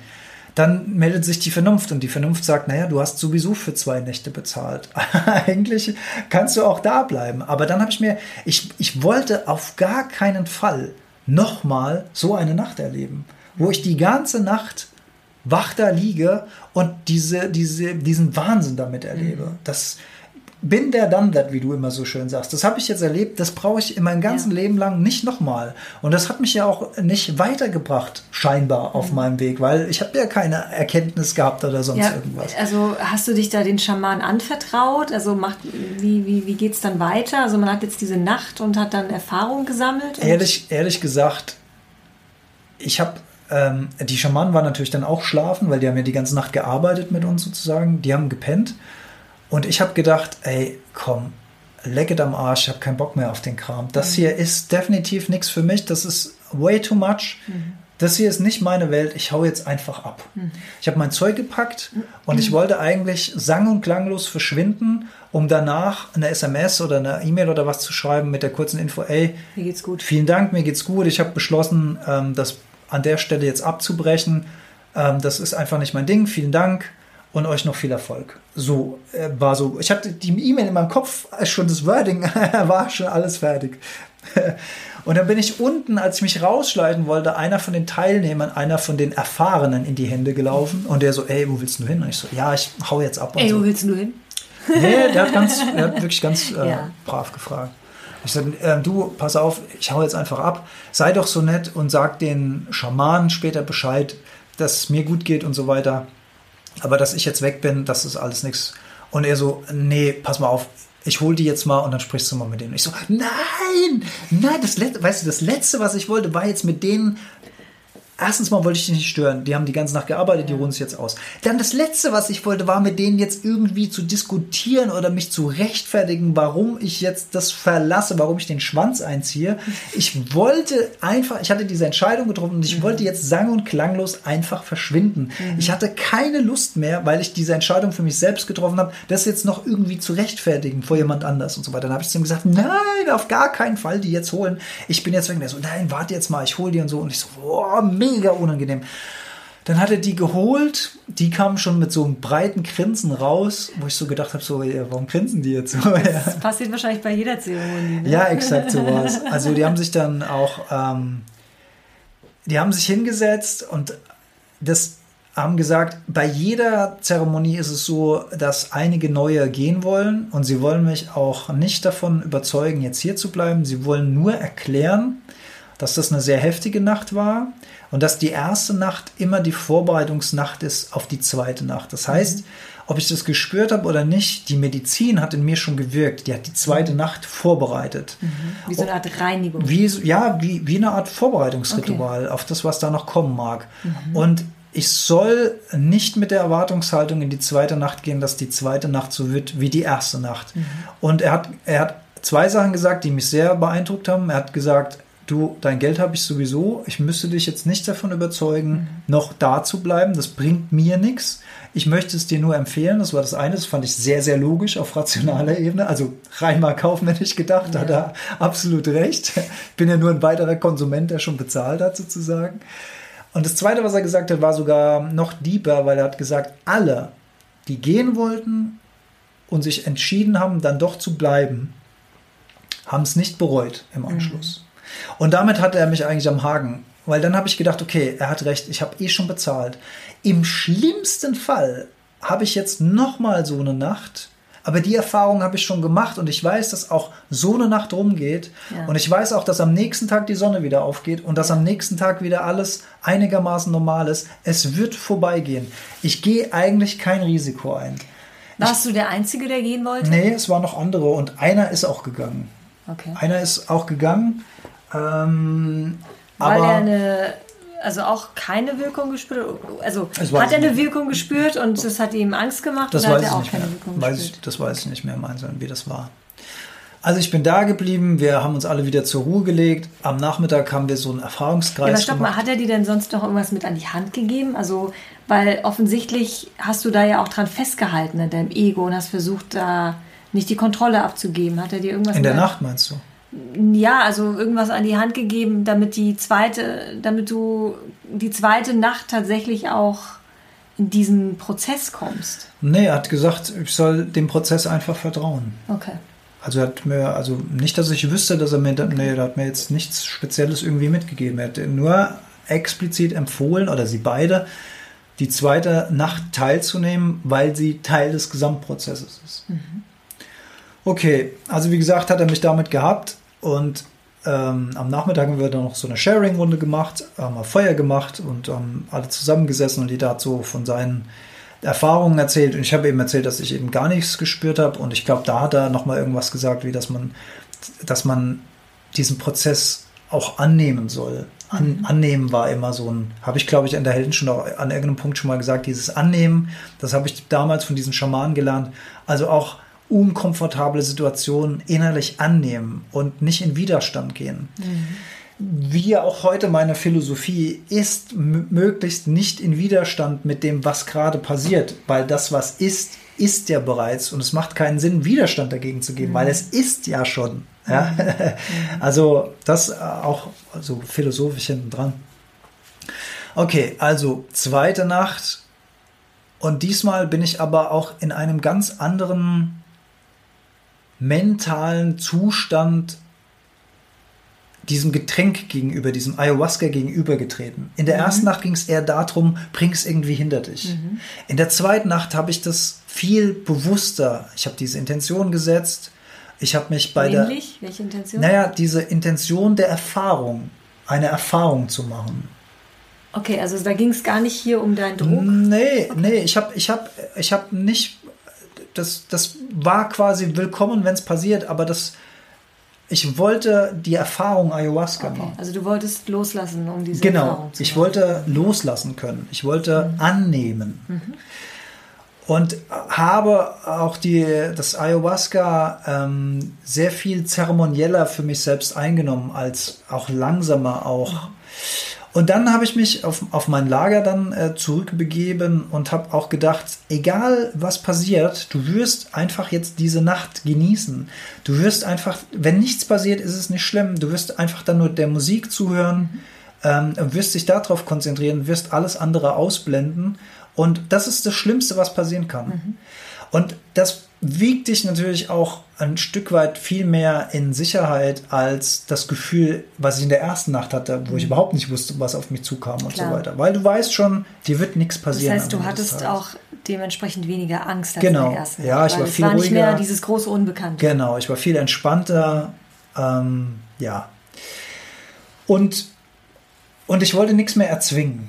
Ich habe losgelassen. Aber du wusstest, ja, hast ja genau beobachtet, was das mit den anderen machen kann. Ne? Mhm. Das war aber okay. Also dir war bewusst, dass du dann auch einer von den Leuten bist, die möglicherweise weinen, Möglicherweise. ja. schreien, Ja. Sprechen. Könnte, könnte passieren, Okay. ja. Das wäre mir aber egal gewesen. Okay. Also nach der ersten Nacht, was ich da alles erlebt habe, war mir alles egal, ehrlich gesagt. Also da geht es nicht mehr darum, dass äh, da, da lässt du alles fallen. Das ist so egal. ist aber auch wunderbar befreiend auf der anderen Seite. Also wie auch immer. Ähm, ich habe mich also sehr friedlich auf mein Lager, ähm, ich habe mich diesmal auch hingelegt, habe die Augen zugemacht und habe einfach versucht, ähm, mich auf die Töne einzulassen und auf die, auf die Musik einzulassen, mit der Musik mitzuschwingen, bisschen auf meinem, auf meinen eigenen Rippen ein bisschen mitzudrommeln, den Rhythmus und so weiter. Das, das war so meine, das habe ich mir auch nicht vorher ausgedacht, sondern das hat sich einfach so ergeben. Ja, und siehe da, siehe da. Und irgendwann hatte ich wirklich auch wieder dieses Gefühl dieser Pflanze, die in mir vom Bauch aus, das war wirklich physisch spürbar, als wenn die Äste vom Bauch aus nach oben schickt, durch meinen Hals, in meinen Kopf rein. Klingt vielleicht jetzt ein bisschen spooky, war aber gar nicht so, weil das war irgendwie ein gutes Gefühl. Und diese Barriere, die in der ersten Nacht da war, diese Betonmauer, die ist plötzlich. Ja hier oben hast du Ja, gesagt, die ne? war, So- die war im so Kopf hier. Augen, genau, ne? hier war die. Die hat sich wie so gedreht, nach oben gedreht, also horizontal gedreht. Und die Äste sind um diese Barriere rum. Und diese, Vertikal gedreht. Verti ja, die, die, die Barriere hat sich vertikal gedreht, genau. damit die Äste nach oben Ja. Mhm. wachsen können. Und ich hatte wirklich das Gefühl, dass Äste in mein Gehirn reinwachsen würden. Und das war nicht unangenehm. Also ich würde jetzt auch nicht sagen, dass das angenehm war, aber es war auf gar keinen Fall unangenehm. Es war in erster Linie interessant. Und überall an diesen Zweigen haben sich plötzlich Blätter entfaltet. Und ich hatte buchstäblich das Gefühl, dass diese Blätter Luft in meinem Gehirn schaffen. Also wie, als würden die überall mal öffnen, damit da mal richtig Luft durchgehen kann, damit da mal, wie wenn du einen Raum durchlüftest, wo abgestandene Luft drin ist. Also dass da alles in meinem Kopf geöffnet wird. Und das war meine erste Erfahrung in der Nacht zum Thema Pflanzen. Und ich sage so viel, dass das Thema Pflanzen und das Thema Blätter, das Thema Grün, das Thema Dschungel, das Thema ähm, Bäume das zentrale Thema dieser zweiten Nacht war. Das heißt, du hast noch mehr erlebt Ich als habe das. alles, es hat immer mit Pflanzen zu tun gehabt. Immer mit Pflanzen.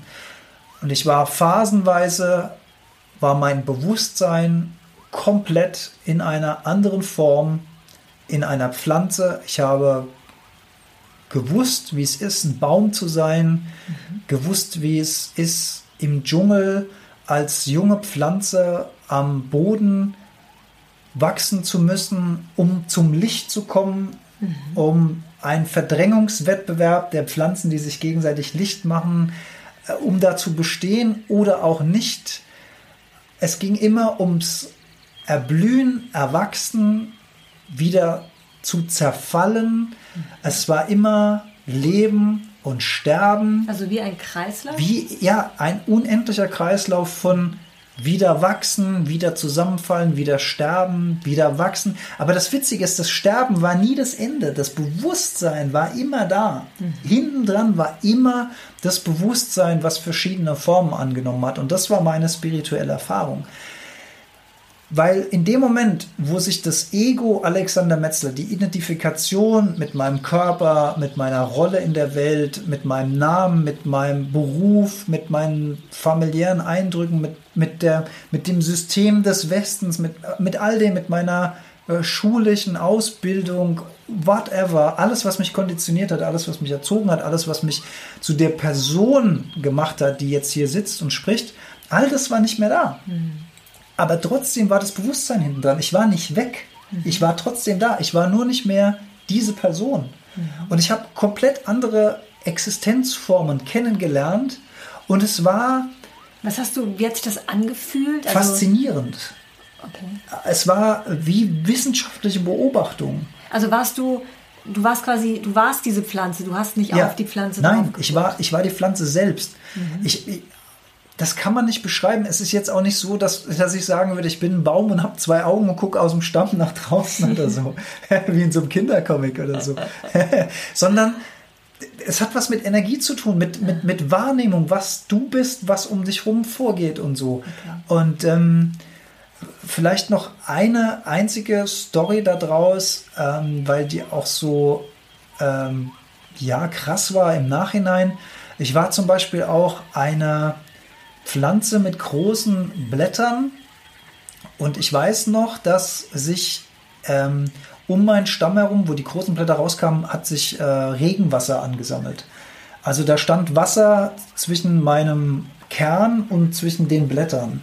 Da hat sich Wasser, Regenwasser gesammelt. Und auf meinen Blättern oben haben Frösche gesessen. Und immer, wenn Gefahr für die Frösche war, also immer wenn ein Fressfeind oder irgendwas kam, haben sich die Frösche fallen lassen in, in diesen Pool rein. Also in das, so ein Kelch, Wie ein? Kelch, Okay. ja. In, in dieses Wasser rein, äh, äh, was ich für die Frösche quasi gesammelt habe. Mhm. Weil es war irgendwie eine Symbiose zwischen mir als Pflanze und diesen Fröschen. Diese Frösche haben auch irgendwas gemacht, was gut für mich war. Das weiß Mhm. ich aber nicht mehr, was es war.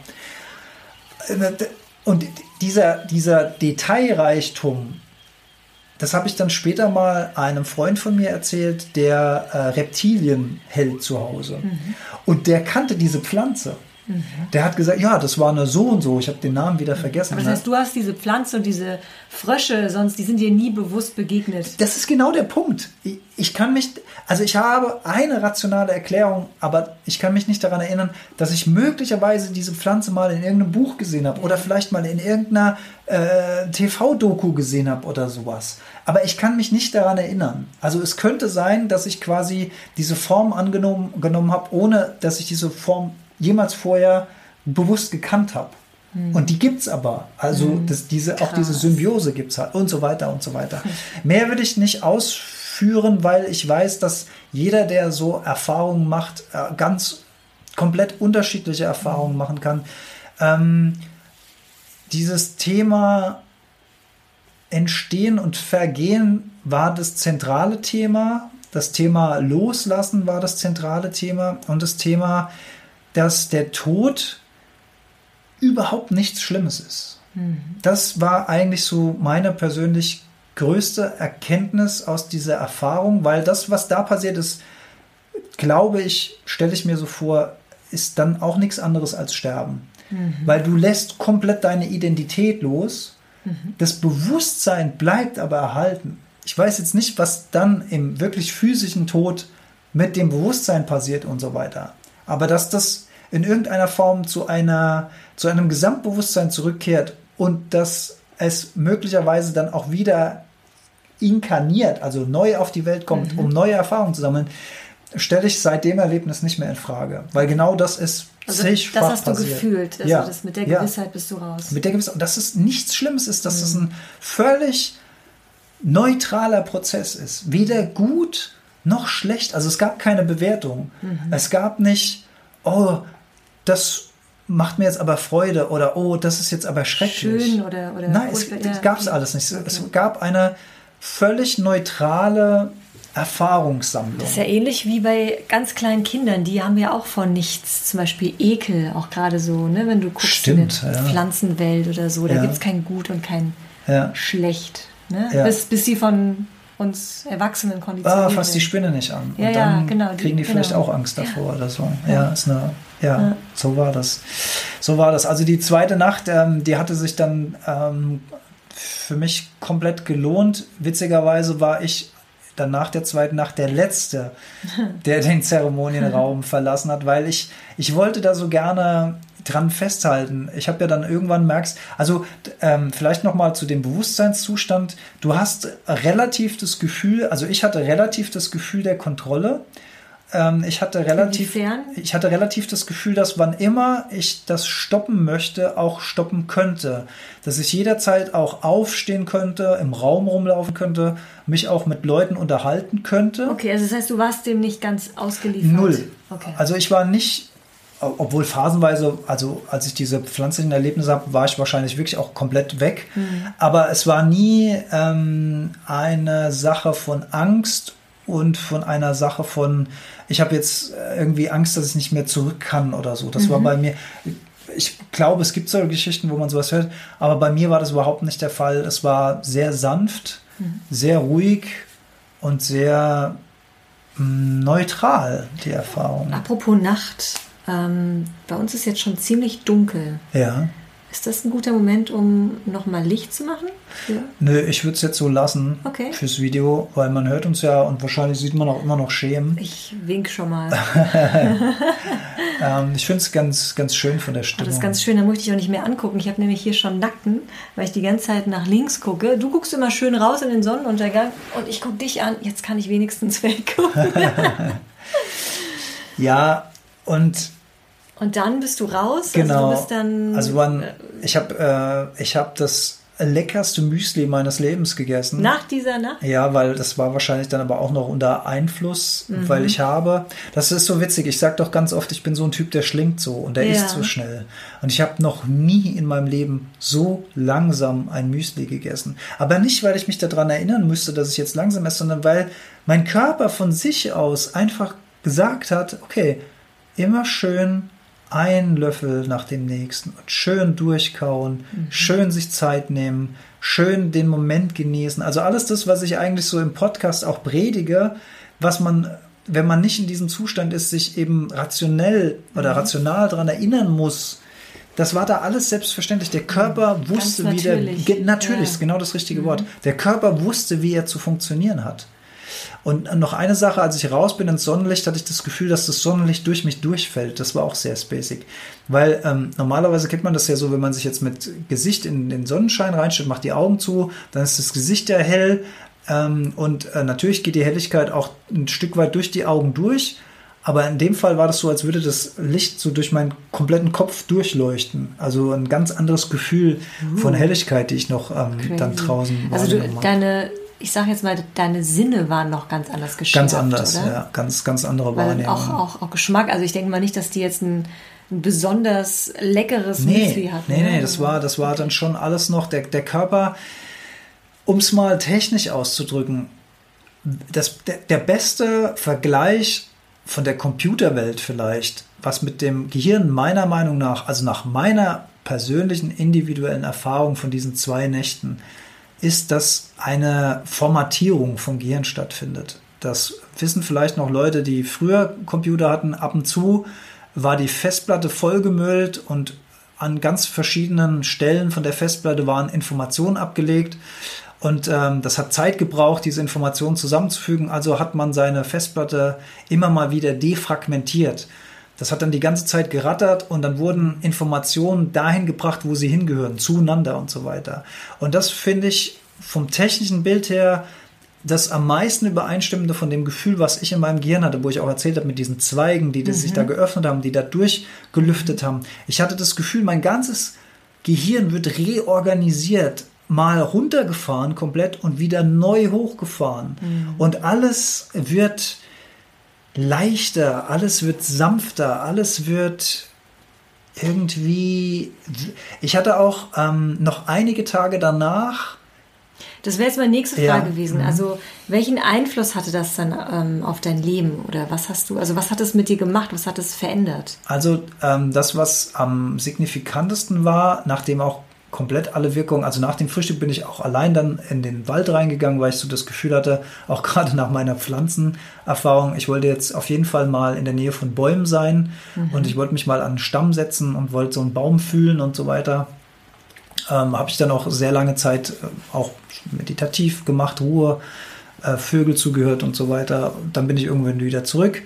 Und dann war ja dann auch Schlafenszeit sozusagen und am Nachmittag war dann auch nochmal Sharing und so weiter, bevor das Ganze dann auch zu Ende ging. Was ist das? Sh Sharing, also mit sich mitteilen, sich besprechen, was passiert ist und sich, sich austauschen. Mhm. Ah, Das okay. gehört auch alles zum Prozess äh, mit dazu.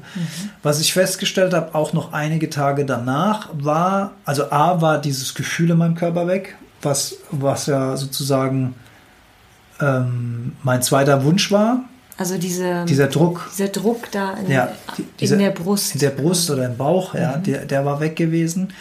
Und ich habe ganz viele Dinge in Frage gestellt, die ich vorher als sehr, sehr wichtig empfunden habe. Also ähm, eine relative, eine absolute Wichtigkeit wurde zu einer relativen Wichtigkeit. Das so könnte man es vielleicht sagen. Also du bist einfach gelassener geworden. Ja, alles, die, dieser ganze Druck und dieser ganze Wahnsinn, ähm, der um uns rum passiert, äh, mit Geld verdienen, mit, das ist alles, in, in unserer Welt geht es nun mal, ähm, noch, noch ist es so, geht es halt nun mal so. Deswegen hat es eine relative Wichtigkeit, aber es hat keine absolute Wichtigkeit. Ich habe eben dieser, diese ganzen Dinge, die so nach mir geschrien haben, immer kümmere dich darum, kümmere dich darum, kümmere dich darum, das, das war weg. Das, das boah, war, wie schön. Ja, das war einfach. Die, ach so Sorgen und so, ne? ja, Wie so das war einfach weg. Und das war so ein, äh, wie, also wie die Festplatte wird halt mal wieder neu gestartet sozusagen.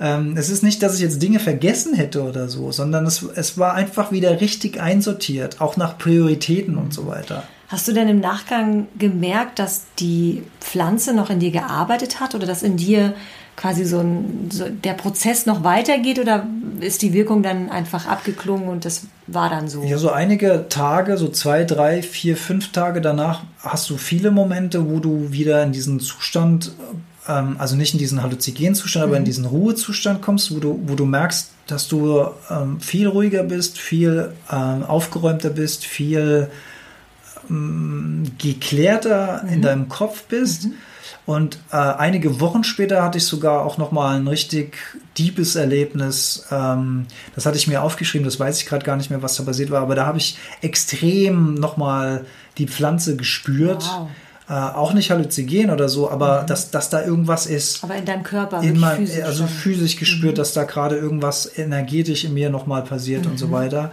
Dann irgendwann nicht mehr. Dann irgendwann ähm, hatte, war das dann komplett auch scheinbar abgeschlossen. Mhm. Und ich muss auch leider sagen, ähm, dass es also ich habe das seitdem nicht mehr gemacht. Also auch also so. spürst du auch nicht das Bedürfnis, es nochmal zu machen? Nicht, nicht so, nee, bis jetzt nicht. Ich kann mir gut vorstellen, dass ich das irgendwann wieder tun werde, aber es ist, es gibt keine Dringlichkeit. Es gibt keinen Grund, das jetzt zu tun oder dass ich jetzt sagen müsste, das muss jetzt schnell, schnell gehen oder so. Ich möchte es nicht ausschließen, dass ich diese Erfahrung wiederhole, um dann auch vielleicht nochmal tiefer reinzugehen. Aber es ist jetzt auch nicht so, dass ich den, äh, den, das Wahnsinnsbedürfnis danach habe.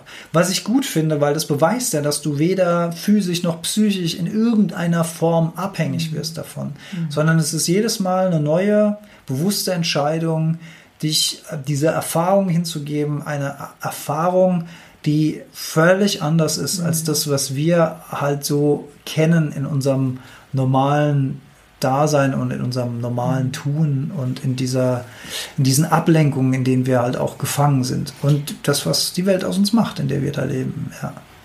Mhm. ja echt ein schönes Erlebnis.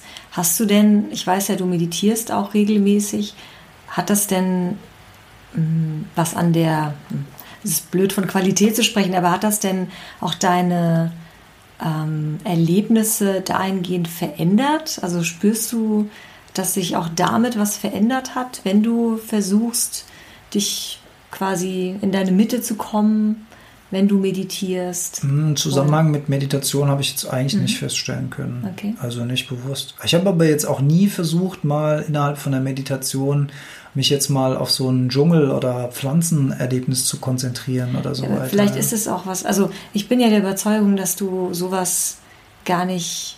Mh, hm, richtig steuern solltest. Ne? Ja. Weil konzentrieren in der Meditation ist eigentlich schon, also ich mag das Wort Konzentration nicht oder dieses, deswegen tue ich mir auch immer ganz schwer mit ähm, geführten Meditation, also mit Visualisierung, wo du nicht deine eigenen Bilder vor deinem Auge entstehen lässt, sondern wo dir jemand sagt, was du entstehen lassen sollst. Da tue ich mir super schwer, weil ich da auch wie du ein sehr stark, ähm, sehr stark, ein sehr starker Kontrollmensch bin.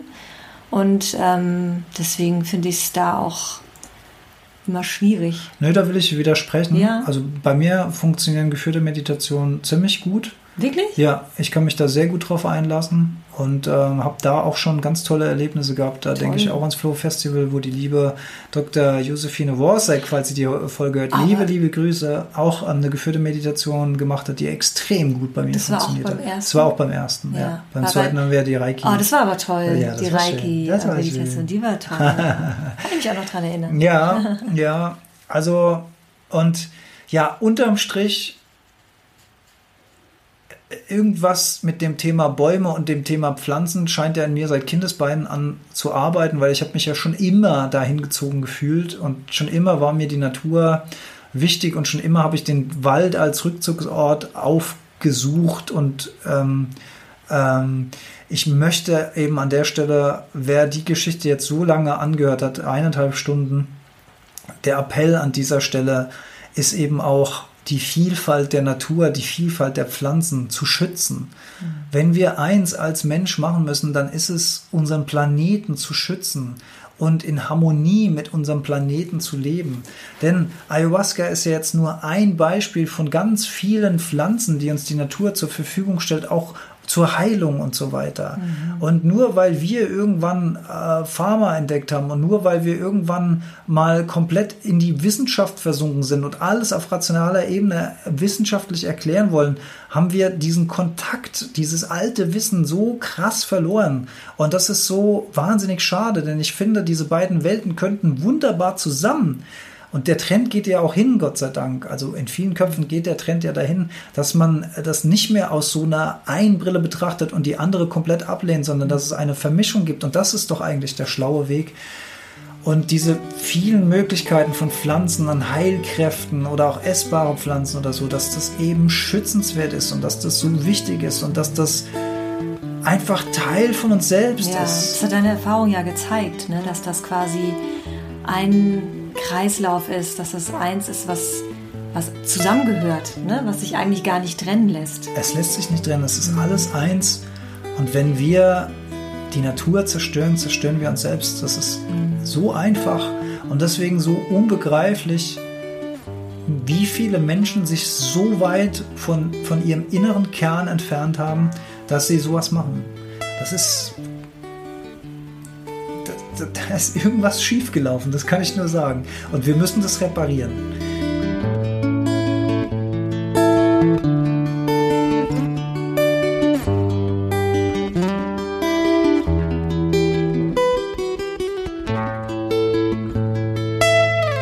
Das als Botschaft zum Schluss vielleicht. Ja. ja, und du bist jetzt mit dem guten Beispiel vorangegangen und reparierst erstmal alles in dir. Ja, da müssen wir anfangen. Also ja, wir müssen uns selbst genau. reparieren, dann können wir anfangen, da draußen zu fixen. Denn das, das, was wir ausstrahlen, ist letzten Endes ja auch das, was wieder in die, in die gesamte Welt der Information da draußen reingeht. Also niemals sich selbst unterschätzen, niemals sagen, ich kann doch nichts ausrichten, ich bin zu klein, oh, ich bin ja. zu, was macht es denn, wenn ich mich da ändere und alle anderen nicht? Nein, du bist, du bist der change. entscheidende Faktor. Denn du bist die Welt. Das ist ja. nicht voneinander zu trennen. Ja, Wir und auch im Kleinen. Jeder hat einfach, jeder leistet seinen Beitrag. müssen ja. einfach ein, ein, ein Gleichgewicht mhm. wiederfinden. Und dann wird das hier schön. Dann haben wir das Paradies auf Erden. So ist es mal gedacht. Ja. ja. Wow, was eine krasse Geschichte. Und äh, ich ziehe meinen Hut auch vor deinem Mut, da so zu erzählen. Ich glaube, du hast. Ähm, wahrscheinlich dir eine, das eine oder andere Mal auch mit dir gerungen, ob du da, also wie viel du von, davon erzählst und ob du diese Geschichte erzählst. Wie lange ist es jetzt her? Mm. Ach Gott, wie lange ist das jetzt her? Ein Jahr, mhm. glaube ich. Ja, ein Jahr. Und ja, wie gesagt, also ich fand es, ähm, ich fand es sehr, sehr spannend und das hat viel in, in, in mir nochmal bewegt aber letzten Endes auch so ein bisschen gezeigt, dass, dass diese Gefühle, die ich gegenüber der Natur habe, irgendwie auch richtig sind. Mhm. Also es war irgendwie auch nochmal, mhm. es war so eine Bestätigung irgendwie halt auch am Ende mhm. des Tages, dass, dass da einfach mehr ist ja. als ein Baum und ein Strauch, dass mhm. da mehr dahinter steckt, hinter diesem mhm. ganzen Konstrukt. Mhm. Ja. Ja, wollen wir uns verabschieden, Juli, nach eineinhalb Stunden? Also, wenn es sein muss. keine Ahnung, ist eigentlich jetzt ganz, ganz kuschelig so. Ja, ich finde es wahnsinnig warm hier drin. ja, vielen lieben Dank. Ja, ich bin jetzt ganz sprachlos, weil ähm, deine Geschichte einfach so, so eine schöne Botschaft hat und mir sind die Fragen ausgegangen. Lieber Hörer, sollte ich irgendwas vergessen haben zu fragen, wenn noch ähm, ja, ja gerne Fragen. Noch, genau, mhm. wenn ihr noch äh, irgendwelche Fragen habt, Kommentare dazu. Vielleicht habt ihr ähnliche Erfahrungen gemacht in einem anderen Kontext. Oder ihr könnt es überhaupt nicht nachvollziehen, egal was es ist. Schreibt uns und ähm, dann nehmen wir gerne Bezug dazu. Ja, wir, fre wir freuen uns immer, was zu hören. Ja, genau, wir können auch dann was dazu sagen in der nächsten Folge. Ist eine schöne Idee. Und ja, vielleicht abschließend auch nochmal Danke an euch, liebe Hörerinnen, liebe Hörer, dass ihr so lange dabei wart. Vielen Dank natürlich auch an unsere vielen Gäste, die in 100 Folgen zu diversen Interviews bereitstanden und uns auch äh, weitergebracht haben in unseren Learnings, in unseren Ernährungsgewohnheiten, in unseren Bewegungsgewohnheiten, in unseren Morgenritualen, an die Autoren, die Bücher schreiben, um uns zu inspirieren, an Dokumentarfilmer, die guten Content produzieren. Das alles haben wir heute, äh, das ist ja das Gute in unserer modernen Welt, das haben wir zur Verfügung. Das müssen wir halt nutzen oder können wir nutzen, wenn wir wollen. Ja, dann können wir die Welt ein ganz kleines bisschen besser machen.